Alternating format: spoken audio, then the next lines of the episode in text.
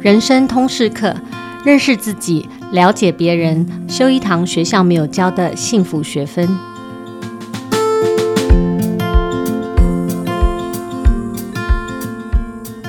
Hello，大家好，我是主持人齐瑜，也是亲子天下的创办人跟负责人。今天呢，想跟各位聊聊我最近看的另外一本好书，也是天下杂志出版的《心理安全感的力量》。那在现场跟我一起聊书的是我的好同事，天下杂志出版总编辑运怡。我们请运怡跟大家打招呼。齐瑜好，各位听众大家好。在进入和运怡的访谈之前，我想。先前情提要一下，因为这本书其实主要是聚焦在给职场工作者和企业领导者看的，并不是一般的心理学科普书。但是我看完了以后，觉得心理安全感这个 term 哈，或者这个脉络的认识和推广，很类似之前我们在节目中一直谈的那个成长心态 （growth mindset）。其实呢，我觉得它会很适合运用在教育场域，甚至是亲子关系和家庭当中。所以呢，今天请韵仪来分享很多书里面的案例或者是定义。那也许有一些跟职场的连接比较直接，不过我也邀请我们的听众朋友们一起想一下，这些想法或概念，如果应用在教育或家庭这样的场域里面，又会是如何啊？所以呢，接下来我想先请玉怡帮我们前情提要啊，就是在我们带入不同情境的衍生之前，玉怡可能先要帮我们做一些前导啊，认识一下说，诶，那到底呃心理安全感这个定义是什么？那为什么呢？在此时此刻哈，在组织的运营上，这个心理安全感变得特别重要。那也许可以分享一下这本书里面一直谈到的那个 Google 研究哈，作为这个书的缘起。我们先请运仪。好，嗯，其实我自己在买这本书的时候啊，其实我是有一点犹豫的，因为一看这个心理安全感哦，就是想说它有一点像是比较严肃的，然后它其实，在一般的嗯管理的场合里面，其实我们也没有那么的心理，嗯，这个心理安全感哦，它感觉，好像是另外一个领域哈，对，它感觉比较个人一点，就是所以想说，其实是有一点犹豫的。那可是没有想到呢，后来呢，这个作者他也变红了。他后来是 Thinkers Fifty，他居然是排名第一的。Thinkers Fifty，他是一个专门在排名全球的管理的学者。嗯、那他会因为就是说每一个时代的不同，然后议题的不同，那他每两年会更新一次排名。那这个作者呃，他叫做 Amy Edmondson，然后他在二零二一到二零二三的时候，也就是到今年，他是啊、呃、Thinkers Fifty 的第一名的管理学者啊，表示说他的议题是受到大家重视的，很，很重要的一个 issue。对，嗯、这就是一个很重要的指标。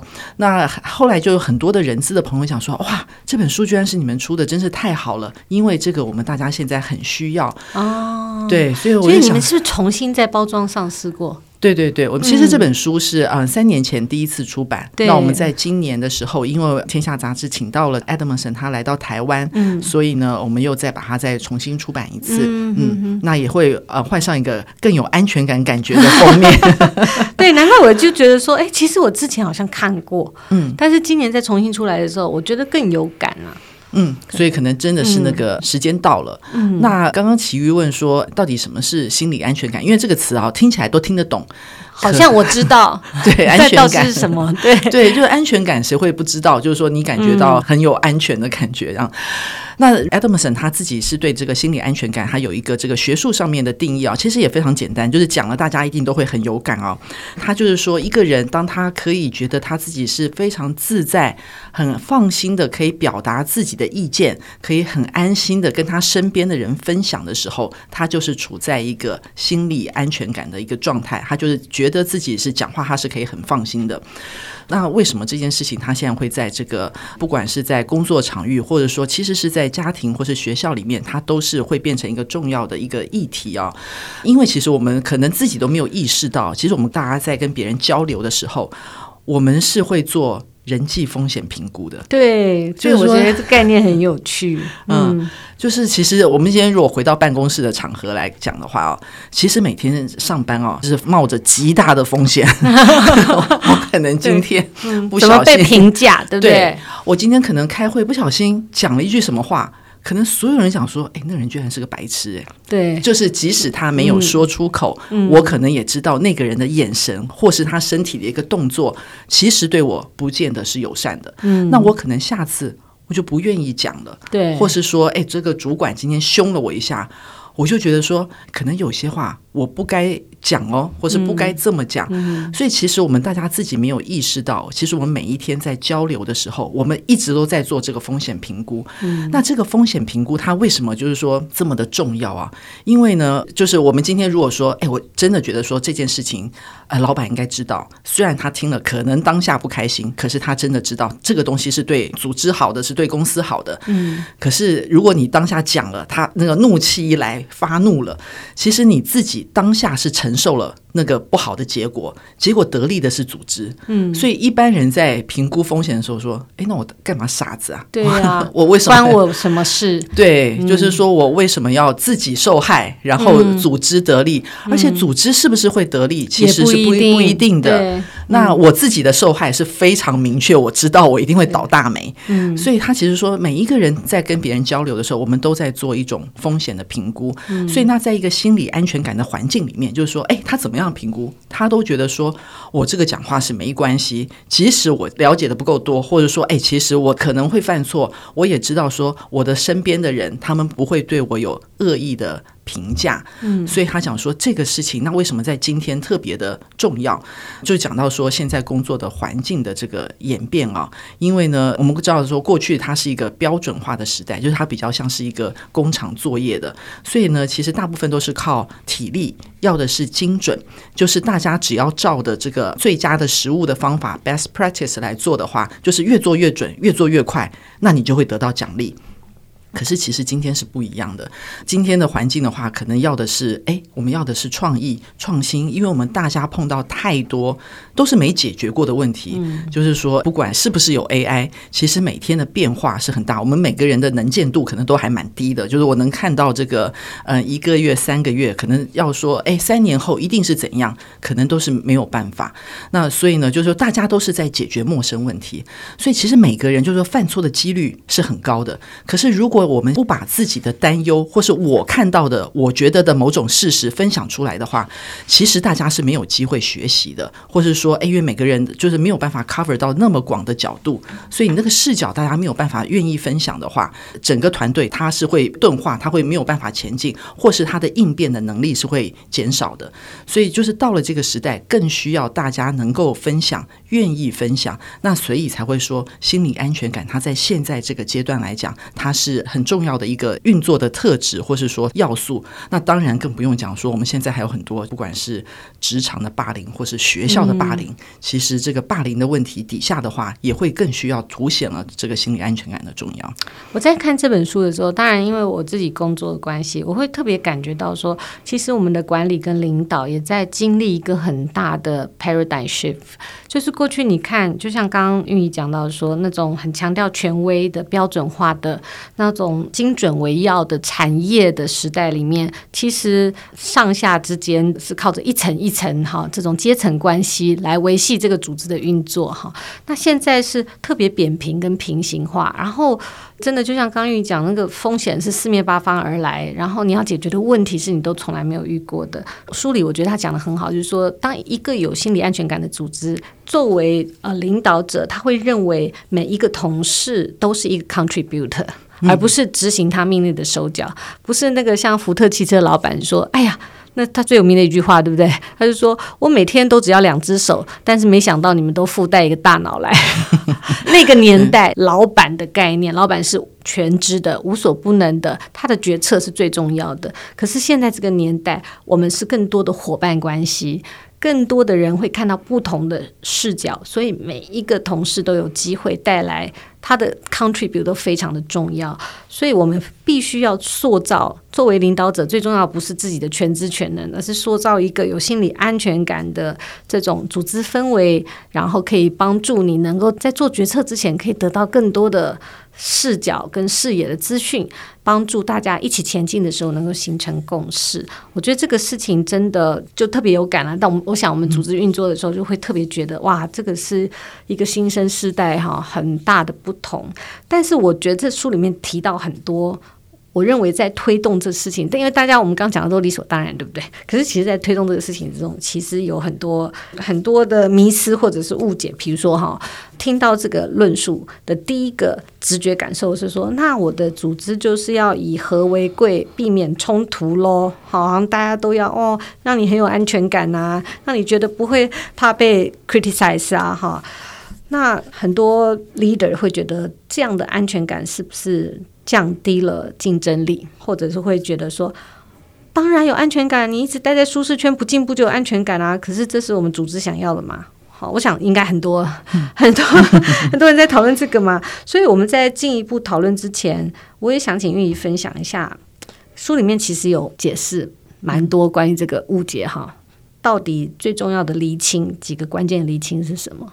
嗯，的确啊，就是说，嗯、呃，心理安全感，大家会想到就是说我只要感觉安全，可能就会舒服，就会放慢，就是说，哎，所以或者说我们就是一个不要求，不要求，就是很没有纪律，对，对的的环境里面这样子，嗯，呃、所以作者 Edmondson 他特别讲说，哎，心理安全感它不是什么，他第一个，他其实与个性无关，嗯，因为我们刚刚讲说你要自在的表达意见，那团队里面本来就会有人比较能够表达意见，我们都会说，哎，这个人很外向。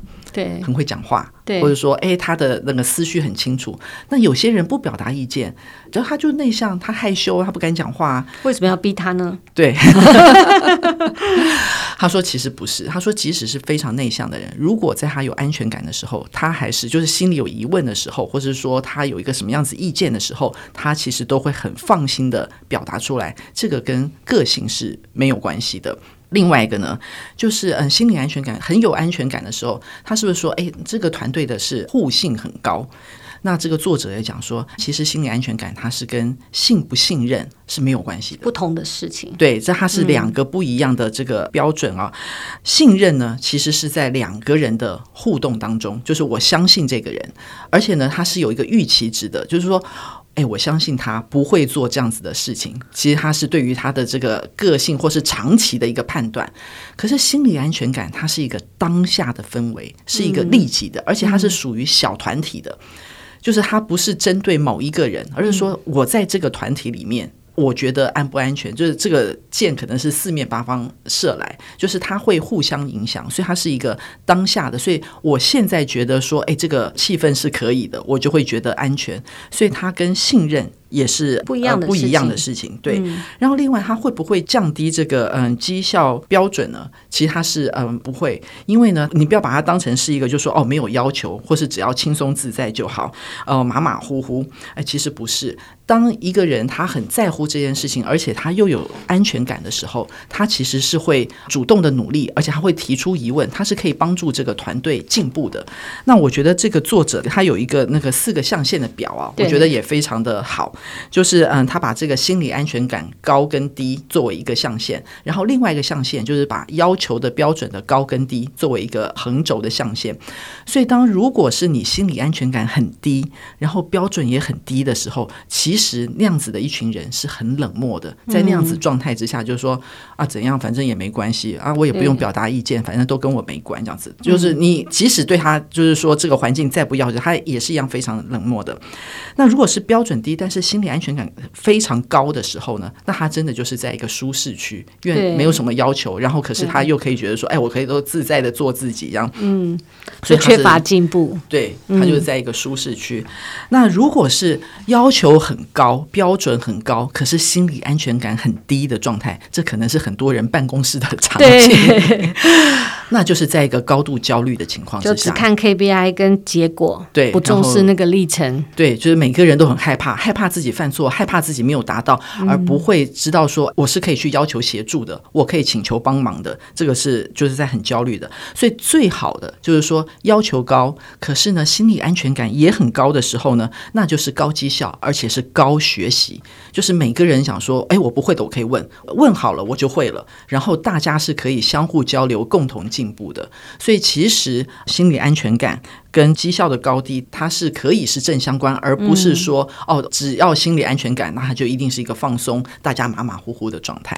哎，其实那里书里有一个例子是讲 Google 的研究，对不对？嗯、研究 Google 员工是什么样的状况下，他们能够充分的发挥创新的这个成效。那你要不要帮我们分享一下这个研究的一个结果？其实这个研究结果后来很多人传述嘛，就是说、嗯、哦，有很多原因会造成创新的这个成效很好。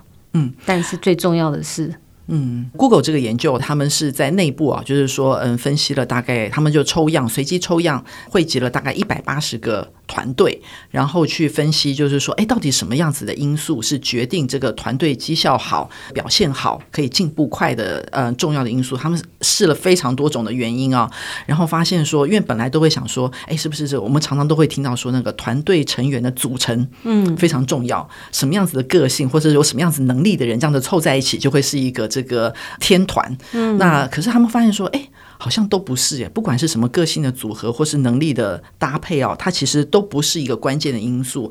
那有一些它的确是，比如说，哎，什么有目标感啊，然后有可靠的同事啊，就是说，哎，这个团队它不会 drop the ball，就一定会有人捡起来，或者说这个工作是不是一个有意义的工作，它可以 drive 大家，这个也会影响团队的影响。可是呢，他们都不是最关键跟最强力的因素。他们后来发现说，只有一个因素是最关键的，其实就是。心理安全感，在一个有心理安全感的这个团队，他们会不断的这个呃试错跟学习。其实它很像我们现在讲的迭代。嗯，其实你迭代就是你先推出一个某种程度 OK 的，可是我们大家知道说这个是要来调的，我可以赶快改进。那怎么样子赶快可以改进？其实就要靠大家都愿意有 input。其实如果大家不是在一个安全感的状态之下。那个人不说，我们大家是不知道的。嗯，我们不会知道那个人的眼睛看到了什么，嗯、所以一定要有一个大家都愿意讲的环境的话，才能够是这样子的进步。所以他的结论就是说，心理安全感是所有能够表现好的团队、绩效好的团队的最重要的因素。对，对嗯、那刚愿意帮我们厘清了哈几个。误解或者迷思，就是说，第一个心理安全感不等于这个组织要以和为贵。然后，心理安全感不是说人格特质，外向的人他就安全感比较强啊，内向你就不要勉强他，不是这样子哦。那心理安全感也不是信任的代名词，它是不同的状况，因为信任。其实是对他过去做的事，这个个人过去做的事和他的 credit，我有一个相信。接下来我在沟通的时候，我大概明白，啊，我们彼此之间有些呃权利义务他会完成。但是心理安全感是一个组织氛围，它是短期间的，不是长期累积的。它就是在这个组织氛围里面，他有足够的安全感，能够提出跟组织其他人不同的意见跟看见。另外还有最重要的说，心理感安全感呢，无关乎降低绩效的标准。好，刚刚那个运营也帮我们介绍了四个区间哦，那我们应该往高心理安全感、高标准这个方向前进。那在这个书里面谈到很多这个心理安全感的部分，我一直觉得，当我在看的时候，虽然我们刚刚讲的情境都是职场，可我自己在看的时候，我都觉得这件事情跟学习很有相关，好跟。学校跟教育的氛围很有相关，因为里面的很多刚刚讲到，我觉得最重要一个叫做说，每一个人的一天，他来到职场，或来到一个团体里，他都随时在做人际风险评估，都很怕被论断。你看一个教室里面，不管是大学、中学哈，小学还好哦，那越大是越冷漠哈，就是只要老师问有没有问题，没有人敢提问题，大家都懂了吗？其实也不是，那为什么不懂不能提出问题？其实我觉得这个就是关乎课室里面的这个心理安全感，教室经营里的心理安全感。那每一个孩子都在想：我如果举手，嗯，then so what 会怎么样？或是诶，大家会怎么样看我？怎么看我呢？连这题都不会吗？怎么论断我呢？嗯，在书里面有一个论述，我觉得很有趣。他说：“其实哈，嗯，这种人际风险评估会带来一种恐惧感。”因为我们总是思考着，嗯，如果我发出了不懂的疑问，或者我呈现了一个负面的讯息，我会害怕有各式各样的哈别人的论断啊、评价啊、同才啊、老师啊，或者是哈。长辈啊，主管，那恐惧哈会抑制学习和合作。嗯，然后里面有一个狗的实验，他说好像一九四二年左右哈，行为学家很早就透过这个狗的实验发现，如果你让狗饱受惊吓之后，他们学习行为任务的能力就会受到抑制。那个恐惧本身，它可能是我们的一个生物机制哈。恐惧本身，它会活化你的杏仁核，它会消耗你的大脑资源，抑制你学习的这种专注度跟 energy。所以，我觉得这个部分的理解，我想对亲子天下的听众和读者，我觉得也是非常重要。嗯，我们可以理解我们自己，因为现在是一个非常需要。学习，主动学习，透过失败来学习的时代，就像刚刚韵仪讲的迭代的概念，所以我们不能够让这个恐惧或者这个风险评估一直抑制我们这种冒险的可能性。透过失败来学习跟迭代的可能性，那要怎么做哈？可以来提升心理安全感呢？韵仪可以分享一下你看到的。呃，比较印象深刻的做法跟例子，因为书里面谈了三个主要的概念嘛。第一个叫做创造有利条件，邀请参与，做出有效回应。那其实光看三个 term，其实看不出什么。但是它的很核心的议题就是怎么重新定义失败，有效的讨论失败。那韵仪可以谈一谈你看到的几个印象深刻的做法跟例子，也许可以让我们父母跟老师们做参考。嗯嗯，作者他讲的，尤其是在他嗯来到这个台湾以后啊，我觉得大家对于他怎么样子正面的讨论失败这件事情，嗯、他就是说大家是印象很深刻。嗯，因为呢，其实我相信，可能很多的不管是主管或是老师，或者是呃甚至家长。可能都会呃很需要这个，因为我们都觉得说啊，那他现在还是就是不会啊，所以我就是要教他。可是到底是怎么样子教法？所以我觉得这个呃，Edmondson 他其实呃，我觉得很好的是说，他把失败哦，他说其实很多的失败是可避免的，嗯，可以解决的，所以他把失败分成了三种。那第一种呢，就是真的就叫做可避免的失败。这个就是说这件事情呢，它如果是一个呃，它是已知程度非常高的，嗯，所以它其实要求的就是你重复做到精确。就像我们在小孩子虽然很早用电脑，应该还会写字嘛，就是练习写字一样，就是笔画笔顺这件事情，它还是要靠精熟完成的事情。对对，嗯，嗯，就是说，那这件事情如果犯错的话，那他就是应该就是说，哎，那你是很容易纠正，因为它是属于可避免的失败，就是你。会了就应该能够避免。那第二种呢，它叫做复杂的失败。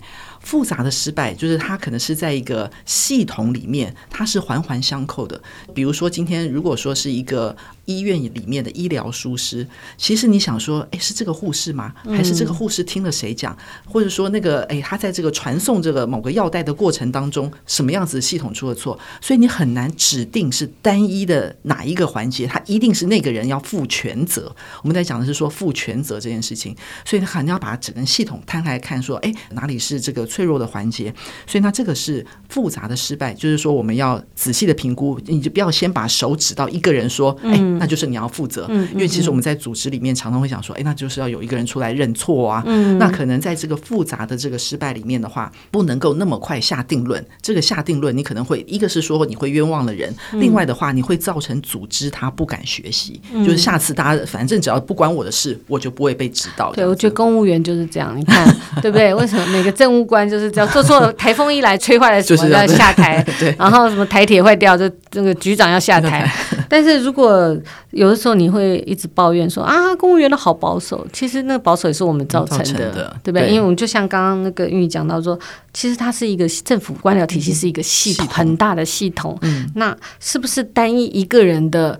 就决定了这个系统的成败呢？可能不是，嗯，可能要更要开放的去看的是，当系统出现失误的时候，那个系统发生了什么问题？要有人真正的当责，不是下台就结束，真正的当责是有人勇于把这个系统摊开来，嗯、让大家来对理清讨论那个脆弱点在哪里。嗯，那第三种是第三个失败，它就是叫做智慧型失败。嗯、那这个失败呢，其实就是大家应该是要勇于拥抱这个失败，要鼓励的。鼓励的，对。那智慧型失败是什么呢？就是说，其实，哎，我们大概一开始做这件事情的时候，我们大概就知道它会失败。嗯。可是呢，我们知道这是要进入一个新领域，就是说我们要去学习一件新的事情。所以，其实大家都都不会有人很勇敢的愿意去做这件事情。他其实就是帮我们大家去探路的。嗯。所以，他这一路上面他的经历，不管成败，其实都是我们共同的经验。所以，这个失败就是说，哎，那他就是在一个高度不确定的环境。它本来就是一个实验性很高、风险性很高，所以我们本来就不是要求他要成功，而是他要带经验回来。嗯、所以当这个失败它发生的时候，大家应该赶快来讨论，赶快来学。他愿意讲的越多，其实这个团队会进步的更快。嗯、就是每一次失败都带来更往前一步的。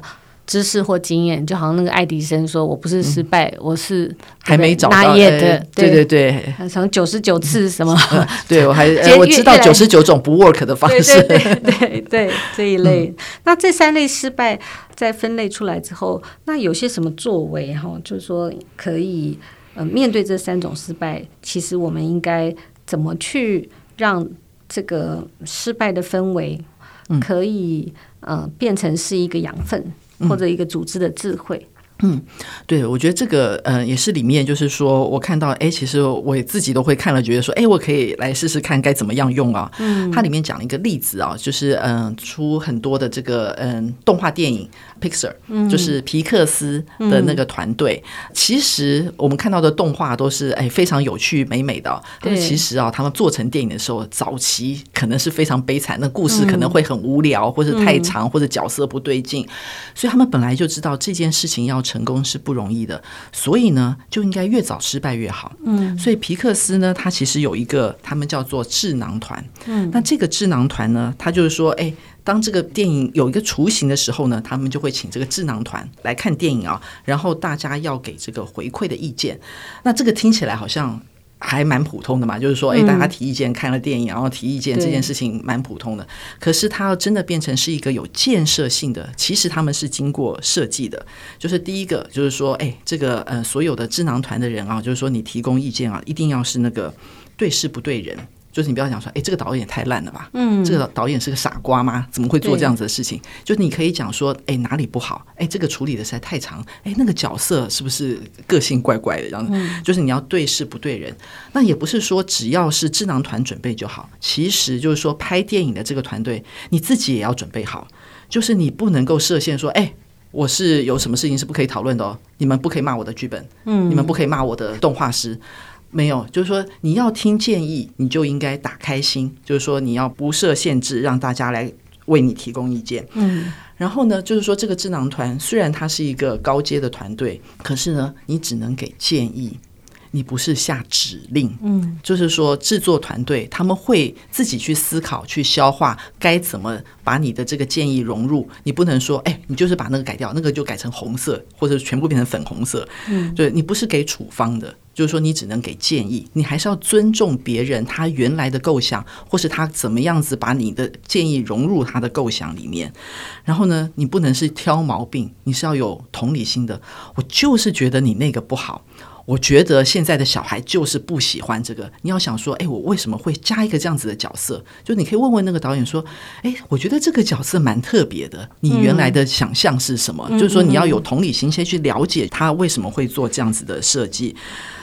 所以就是说，他有这个三个要件：你要对事不对人，你要给建议，不是给这个呃处方跟命令。就是说，你要有同理心，不是用挑毛病的这个态度。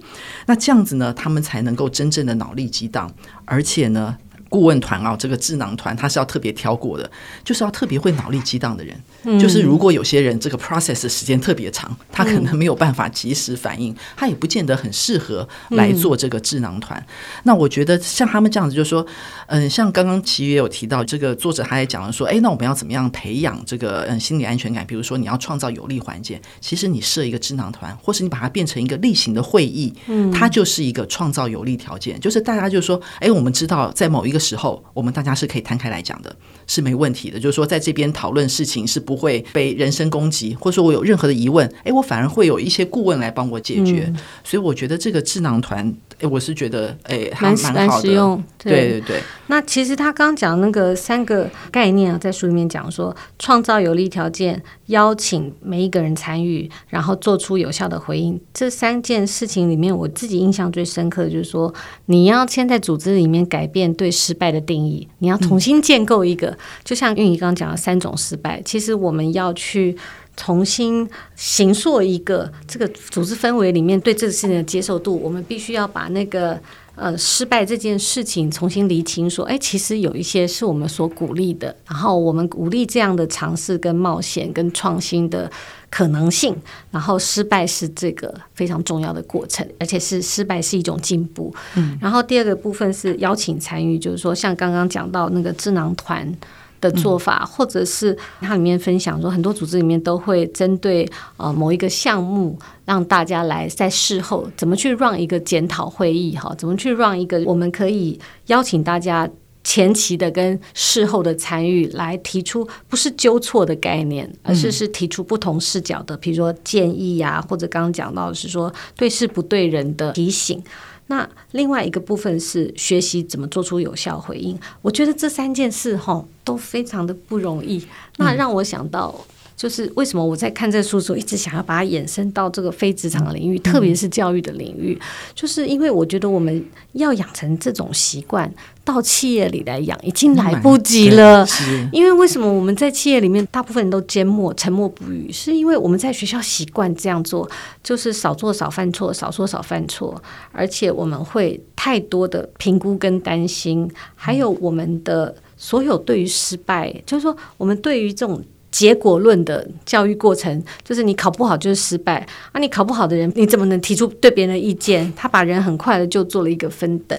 我觉得这个在学校的氛围里面，就创造了一个非常没有心理安全感、不懂得如何表达啊，不懂得如何回应的嗯机制。我就想到我女儿在美国念那个艺术学院，那艺术学院的每堂课都是 project critique。就是他做专案，然后呢，做完专案之后，大家把所有自己的专案都放到网络上，你事前可以看。然后在教学的现场，他们每一天都在练习，就是老师会给他们一些指引，说你怎么 critique 别人的作品，你怎么给别人的作品一个正向的回应个意见，嗯、然后你听到怎样的意见，你会觉得很受用。那他每天每天都在练习，说当他看到一个作品的时候，因为。通常作品这件事情或者作业这种事情，有的时候是主观的嘛，它就不像一个成绩单、嗯、放上去，就像你讲精熟的，对不对？如果是填充问答题，你基本上都有标准答案嘛，没什么好讨论。我们没有办法学习讨论、回应和参与这件事情。嗯、可是如果是你说像这个作品的讨论，嗯、我们就很能学习什么叫做对事不对人。嗯，怎么样叫做给建议不是下指令？怎么样叫做一个好奇的探寻？好，是同理心而不是挑毛病。我觉得这三个练习在这样的大量的这个讨论里面，就能够从小培养孩子有这样的视野。嗯、然后我也觉得孩子在这个过程中他会宽阔。嗯，因为我觉得台湾的教育不管从小学到大学都是那种直线型的。就是因为你有第一名到第三十名嘛，对不对？所以你就会觉得我的东西放上来，我很害怕。所以小孩会有那种完美主义倾向，好在乎的小孩很怕自己的东西被看到、被批评。别人一讲就觉得说这是我是我不好，很受伤、嗯、玻璃心。嗯、那我们就没有办法打开我们自己的这个历程，邀请别人参与，对这个历程提出诶各种建议的可能，然后我们从中学习，然后变得更好。变得迭代，自己也变得更强，然后我们也接受别人也因为我而变得更强。我们欢庆，我们 celebrate 这样的一个双赢的共好的一个组织氛围。我们没有这个学习历程。嗯，这是我觉得非常可惜。可惜我不知道，对，嗯、我不知道韵意在看的时候有没有类似的想法。嗯，嗯，我觉得琦瑜刚刚讲的非常好。我觉得那个就是说，如果从小是这样子被对待，其实也不用说一定要从多小，就是说，如果你有这样子的经验，你就会知道说，哎，是可以这样子做的，是可以这样子。对，然后他就可以自己这样子表现，然后他就会再影响其他的人。嗯、我觉得很多的时候，我们不是不愿意，而是我们不会。对，对我们并不知道说哦，原来有这套方法，对，原来这样子，哎，另外一条路它走得通，我觉得是我们不知道，所以的确，我觉得这本书它是嗯、呃，打开了另外一个方式，可是这个它真的很需要练习，它需要大家一起来 practice，、嗯、就是才能够真的做到。对，所以我我就是非常鼓励，也希望有更多的人能够看到这本书哦，谈论关于什么是心理安全感，心理安全感为什么对你自己的学习也很重要，对组织的学习也很重要。然后我相信，呃，里面一直在重塑的一件事情，学习的最大敌人就是自以为是啊，你是一杯已经倒满的水，没有任何的。呃，新的东西可以 input 进来。那在现在这个非常强调创新啊、变动啊、脆弱啊这个时代里面，是非常大的风险。所以呃，今天谢谢运怡来跟我们分享这样一本好书《心理安全感的力量》。那希望大家呃，如果有空的话，可以翻一翻。也许有些呃，你不是在职场领域的一些回应或者是联想，我觉得都能够帮助我们在未来这个。孩子的教育跟学习上，在家庭环境氛围的塑造上，或者是一个呃小团体、小组织也好，好这样的一个经历，我觉得对我们来讲都是有非常大的帮助。今天谢谢韵仪的分享，谢谢亲子天下的 Podcast，欢迎订阅收听，也邀请大家在许愿池留言啊，分享你的心得或给我们优化改善的建议。我们下次见哦，拜拜，拜拜。